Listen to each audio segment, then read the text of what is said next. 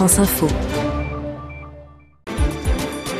Robert Ménard a-t-il fiché les élèves musulmans des écoles de sa commune en fonction de leur prénom? Non, dit-il euh, ce soir. Il n'y a pas de fichage des élèves scolarisés à Béziers.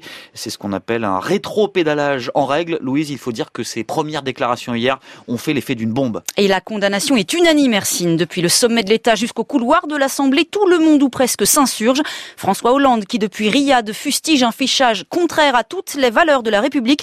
Manuel Valls, qui dans l'hémicycle du Palais Bourbon dénonce le vrai visage de l'extrême droite. S'il fallait une démonstration de ce qu'est une gestion par l'extrême droite, par le Front National d'une collectivité territoriale, elle est faite. L'extrême droite n'a pas changé, elle n'a rien renié de son passé et de ses pratiques. Manuel Valls en pointe dans le combat anti-FN, notamment depuis les dernières élections départementales. En plein psychodrame politico-familial au FN, le Premier ministre trouve dans cette affaire une occasion de pointer les fondamentaux du parti d'extrême droite, au-delà des déboires actuels de Le Pen père et de la dédiabolisation tentée par Le Pen fille.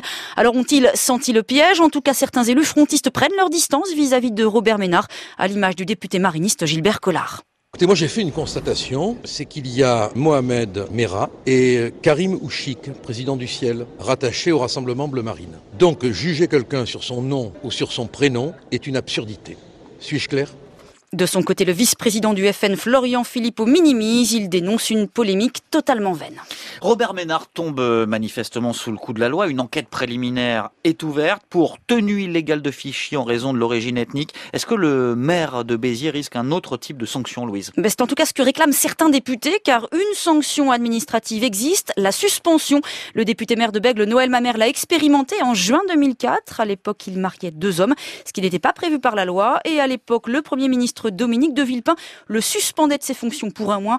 Pour un mois, aujourd'hui, Noël Mamère réclame au minimum la même sanction pour Robert Ménard. Et sur le fond, Louise, que dit la loi sur euh, les statistiques et le fichage ethnico-religieux? La France, à l'inverse des pays anglo-saxons, refuse les politiques ciblées, les quotas ou les statistiques ethniques. Du coup, la question de l'utilisation de statistiques ethniques est défendue par les uns pour mieux lutter contre les, les discriminations, mais elle est aussi combattue par les autres au nom de l'unité républicaine. La question ressurgit donc à l'occasion de cette affaire de Béziers.